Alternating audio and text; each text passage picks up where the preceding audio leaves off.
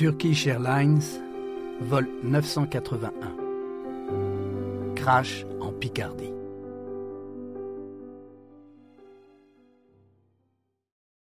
Le ravitaillement et le chargement des bagages prennent un peu plus de temps. La compagnie prévoit 30 minutes d'attente supplémentaires. Le DC-10 réceptionne 10 tonnes de carburant et les affaires de plus de 200 nouveaux passagers. Aux alentours de 12h15, le personnel de fret termine le chargement de la soute. L'un d'entre eux se charge de fermer la porte cargo. Comme ses prédécesseurs américains, il éprouve beaucoup de difficultés à le faire. Celle-ci doit se fermer de haut en bas. La fermeture se réalise automatiquement à l'aide d'un simple bouton. En revanche, pour la verrouiller, il faut exercer une simple pression avec ses mains pour rabattre la poignée. Lorsque le technicien appuie dessus, elle refuse de bouger. L'homme est très embêté. L'avion a déjà beaucoup de retard et il ne peut pas se permettre de retarder davantage le décollage juste parce qu'il ne parvient pas à refermer une porte. Il puise dans ses dernières forces et se bat contre le mécanisme de verrouillage. La poignée se met enfin à bouger, mais ne termine pas complètement sa rotation. De plus, le mécanisme de verrouillage est mal conçu et se tord. Le défaut qui a provoqué l'incident de 1972 se répète. La fermeture hermétique est assurée par des crochets. Ceux-ci se ferment partiellement.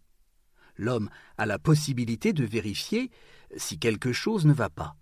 Pour cela, il doit regarder à l'intérieur du hublot de vérification. Il ne le fait pas. Probablement pas volontairement, mais parce qu'on ne lui a jamais appris l'importance de ce hublot. À ce moment-là, la porte cargo n'a pas la résistance nécessaire pour rester fermée durant toute la durée du vol. Il est 12h31 et l'avion part enfin. Les conditions de vol sont parfaites. Le ciel est clair et le vent léger. Il y a à peine quelques cumulus, autrement dit rien, qui ne devraient perturber la suite des opérations. La tour de contrôle d'Orly demande au commandant de bord de monter à 6000 pieds, soit 1800 mètres, l'altitude de croisière autorisée pour les vols commerciaux. Les pilotes annoncent qu'ils sont à 6000 pieds à 11h33. À partir de cette heure, c'est le centre de contrôle régional nord qui prend le relais. L'avion peut continuer à monter jusqu'à 23 000 pieds ou 7 000 mètres.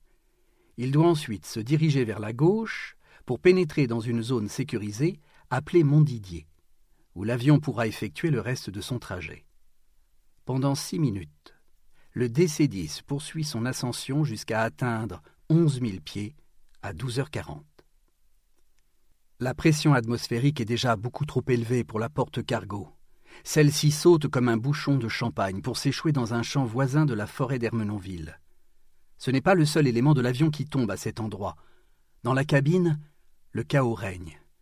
Certains passagers sont horrifiés par la scène à laquelle ils viennent d'assister la dépressurisation explosive a entraîné un effondrement du plancher. Contrairement au vol 96, celui-ci ne s'est pas simplement affaissé. Une partie s'est littéralement effondrée, propulsant dans le vide deux rangées de sièges sur lesquels se trouvait une famille entière originaire du Japon. Les passagers, fermement attachés à leurs sièges, se sont écrasés au sol, non loin de la porte cargo, après une chute de plus de trois mille mètres. C'est le destin funeste qui semble attendre tous les autres passagers si les pilotes ne parviennent pas à maîtriser leur appareil. Cette fois-ci encore, les commandes ne répondent plus après la rupture des câbles hydrauliques. À 12h40 et 13 secondes, le contrôle qui suit le vol 981 ne comprend pas ce qui se passe. Sur son radar, il voit l'avion se dédoubler. À la radio, il n'entend que des bruits sourds et des paroles incompréhensibles. Dans la panique, les pilotes oublient d'employer l'anglais technique et s'expriment en turc. Le centre de contrôle régional nord reçoit des signaux d'alarme signifiant pressurisation et survitesse. Il sait que l'avion est perdu lorsque celui-ci disparaît de l'écran radar à 12h41. Dans l'intervalle, il reçoit un dernier message confus provenant du cockpit, les dernières paroles des pilotes. Ce 3 mars 1974, au cœur de la forêt d'Ermenonville, à 12h41 et 13 secondes, l'avion percute le sol à plus de 800 km heure. Le crash détruit tout sur son passage, sur une zone de plus de six hectares. Il n'y a aucun survivant. Avec la force de l'impact, l'avion se brise en milliers de morceaux. Par chance, les deux boîtes noires sont intactes. Elles seront retrouvées dans l'un des champs à proximité de l'impact. Grâce à cette découverte, l'enquête peut avancer. Le même jour, les enquêteurs tombent sur le morceau de la fameuse porte qui s'est arrachée en plein vol. À quelques mètres de là, gisent les passagers japonais éjectés lors de la dépressurisation. Les corps brisés et presque méconnaissables sont toujours attachés à leur siège. En inspectant le mécanisme de verrouillage du fragment de la porte, ils identifient immédiatement la même problématique rencontrée lors du précédent incident de 1972. Les quatre verrous principaux ne sont pas correctement enclenchés. Leur position ne permettait en aucun cas de résister à la pression atmosphérique. Trois mois avant la mise en service de l'appareil par Turkish Airlines, un bulletin de service émis par le service de sécurité des transports après l'incident du vol 96, exigeait l'installation d'une plaque de support pour la tringlerie du manche. Cette plaque empêcherait ainsi la flexion de la tringlerie, comme il a été observé lors du détachement de la porte. Cette installation n'a pas été effectuée. La responsabilité de l'accident revient entièrement au constructeur McDonnell Douglas. Une véritable bataille juridique est lancée, courant de l'année 1975. L'affaire est suivie par de nombreux pays, dont les États-Unis, le Royaume-Uni et le Japon. Le constructeur américain est seul face à 346 familles qui attendent des réponses. La société se défend et tente de rejeter la faute sur le technicien qui était chargé de faire pivoter la poignée de verrouillage de la porte. Après le problème survenu durant le vol 96, Douglas a ajouté un hublot qui permet aux techniciens du fret de vérifier la bonne position des goupilles de verrouillage. Par ailleurs, il a fait éditer un protocole de vérification à respecter. Les instructions de l'avion concernant le hublot sont imprimées en anglais. L'anglais technique est couramment employé par les pilotes pour des raisons évidentes. En revanche, un simple technicien de fret n'en a pas l'utilité. Au fil de l'enquête, un nouvel élément troublant entache un peu plus la réputation de McDonnell Douglas. En 1970, le constructeur a terminé la conception de son premier DC-10. Ses concurrents, Boeing et Airbus, ont déjà vendu leurs nouveaux engins sur le marché international. McDonnell Douglas n'a qu'une hâte se positionner en tête de classement sur le marché de l'aviation. Le problème, c'est qu'il doit faire passer à son avion toute une série de tests pour le faire homologuer. À l'occasion d'un test de pressurisation pour le contrôle de l'air à bord de la cabine, la porte arrière cargo est soufflée après une grosse explosion. Celle-ci est propulsée à plusieurs centaines de mètres.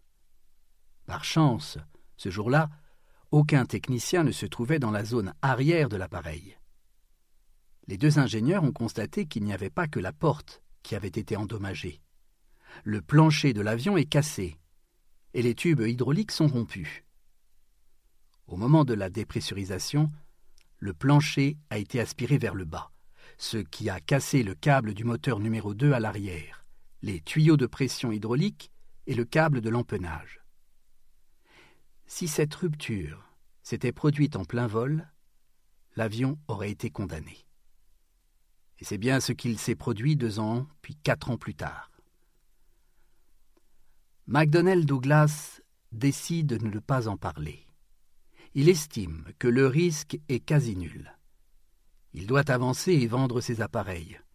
En 1972, après l'incident du vol 96 d'American Airlines, Daniel Applegate, un ingénieur qui a participé à la construction de la porte et qui a assisté au fiasco de 1970, édite un rapport qui pourrait bien mettre fin aux actions commerciales de l'entreprise. On y trouve plusieurs pages qui révèlent des défaillances de construction. Il souligne que les modifications apportées au système de verrouillage ont contribué à la catastrophe. Le rapport se termine par la conclusion suivante. la sécurité fondamentale du système de verrouillage des portes cargo n'a cessé de se dégrader depuis le lancement du programme en 1968. Dans son rapport, il évoque l'idée qu'au cours des vingt prochaines années, des catastrophes de ce type se produisent à date de plus en plus rapprochée. Lorsque Daniel Applegate remet son rapport, il est immédiatement écarté.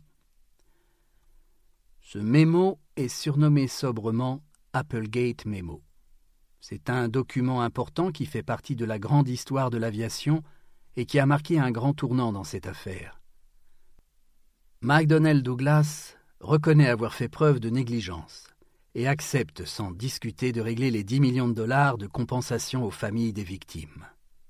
C'est une somme importante qui ne suffira cependant pas à effacer la douleur. Pendant un temps, les experts de l'aviation se sont demandé si la tragédie aurait pu être évitée. Après tout, les pilotes du 981 étaient aussi expérimentés que les pilotes du 96. La réponse est probablement non.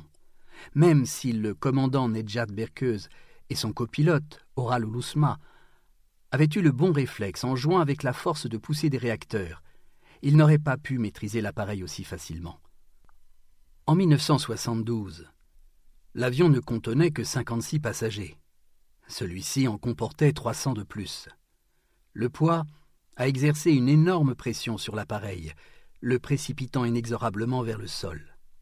À la suite de ce procès, de nouvelles améliorations ont été apportées dans les procédures de contrôle de fermeture de la porte cargo le mécanisme de la porte de la soute à bagages des DC-10 de Turkish Airlines a été entièrement repensé.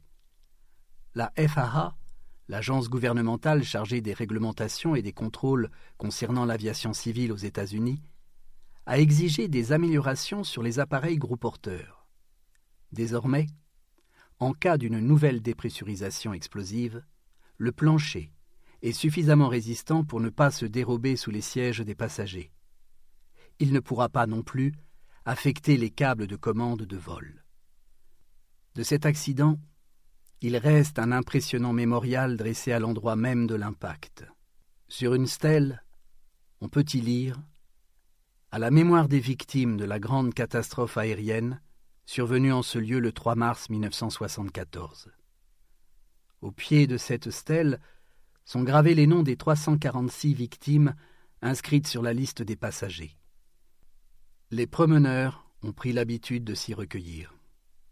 En guise de fleurs, certains y déposent de petits morceaux de l'appareil retrouvés au gré de leur promenade.